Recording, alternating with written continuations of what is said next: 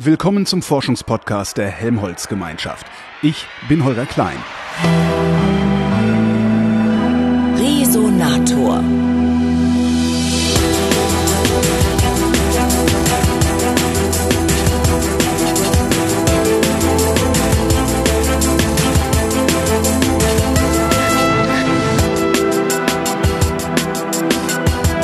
Bernhard Mittermeier leitet die Bibliothek am Forschungszentrum Jülich. Ich habe mit ihm über das wissenschaftliche Publikationssystem gesprochen und das hat so seine Probleme. Ein Problem des wissenschaftlichen Publikationssystems ähm, ist die schiere Anzahl. Ähm, die Anzahl der Publikationen wächst immens. Ähm, vom, vom Jahr 2003 bis heute wurde genauso viel publiziert wie vom Beginn der Menschheitsgeschichte bis zum Jahr 2003. Sie sehen mich, ach du Scheiße, denken. Ach du Scheiße, ja. richtig. Das heißt also, äh, also ich selbst habe im Jahr 2001 äh, promoviert. Ja. Wenn ich theoretisch im Jahr 2001 alles gewusst hätte, was es in meinem Fachgebiet zu wissen gibt, dann wüsste ich heute nicht einmal mehr die Hälfte, auch immer in der Annahme, dass ich nichts vergessen habe. Ja. Ähm, also das macht einem deutlich, wie dramatisch dieses Wachstum ist. Und dieses Wachstum in der Wissenschaft, also das beginnt mit der Zahl der Wissenschaftler, die tätig sind, ähm, das geht dann über in die Zahl der Zeitschriftenartikel und in die Zahl der Zeitschriften, die es gibt. Und wäre ja alles noch nett, wenn es auch übergehen würde in die Bibliotheksetats. Ähm, das tut es aber nicht. Und das bedeutet, wenn wir also im Jahr 2003 einen Anteil X an aller verfügbarer Literatur gekauft haben, dann können wir heute keineswegs den gleichen Anteil X kaufen, sondern dieser Anteil wird immer geringer. Ist das ein Wachstum des Wissens oder ist es nur ein Wachstum des Materials, in dem das Wissen, das wir haben, abgebildet wird? Es ist schon beides. Also das, das Wissen wächst und erstmal proportional dazu wächst dann auch das Material, mhm. möglicherweise insgesamt sogar noch überproportional. Es gibt dieses Publish or Perish Paradigma und es ja. wird halt auch immer noch immer schlimmer, immer immer äh, stärker.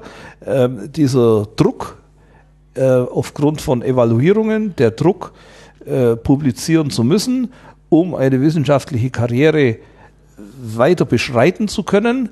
Ähm, ich will jetzt nicht sagen, früher war alles besser, aber wenn es halt Zeiten gab, wo Leute mit 21 Jahren Professor wurden, ähm, dann braucht man gar nicht nachdenken, dass die sicher nicht eine, eine Liste von 50 Publikationen, davon 10 in Nature und Science hatten, bevor sie Professor wurden. Das hatten die mit 21 garantiert nicht. Die hatten gar nichts und mhm. wurden Professor.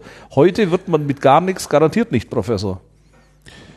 Ist diese Idee des Publish or Perish, besteht, es, besteht die zu Recht oder ist das so eine sich, ich sag mal, sich selbst erfüllende Prophezeiung, also eine, eine sich selbst erfüllende Angst in der Wissenschaftscommunity? Die besteht schon zu Recht.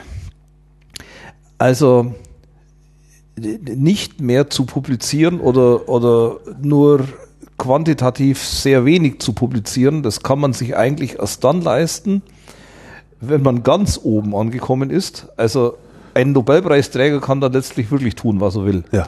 Der, der kann auch nur noch Vorträge halten, der muss nichts mehr schreiben.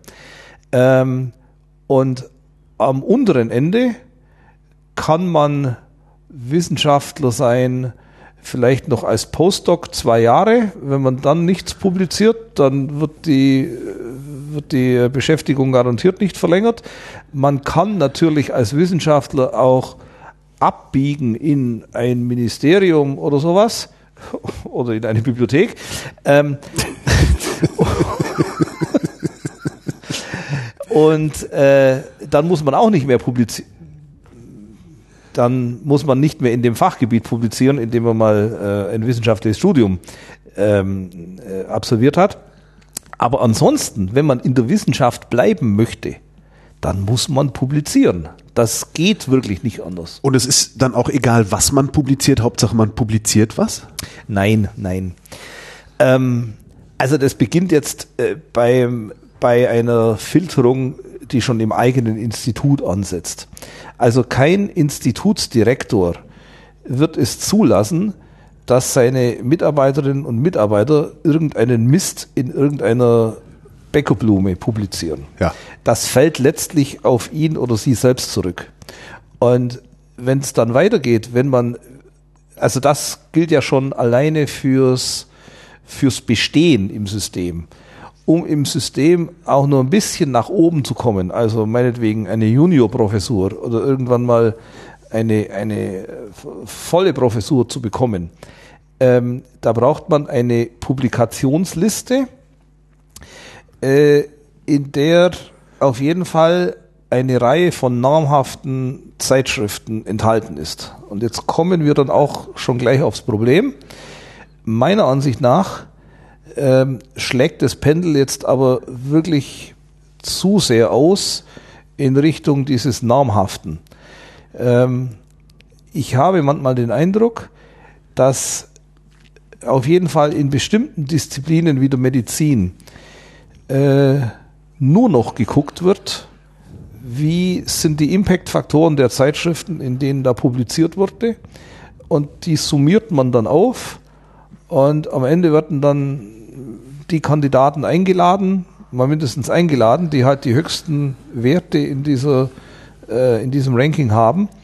Ähm, ich habe irgendwie den Eindruck, dass sich kaum jemand die Mühe macht, die Publikationen, die die Leute verfasst haben, auch zu lesen. Und das ist, das ist dann schon gefährlich. Denn der Impact-Faktor einer Zeitschrift sagt 0,0 aus über den einzelnen Artikel.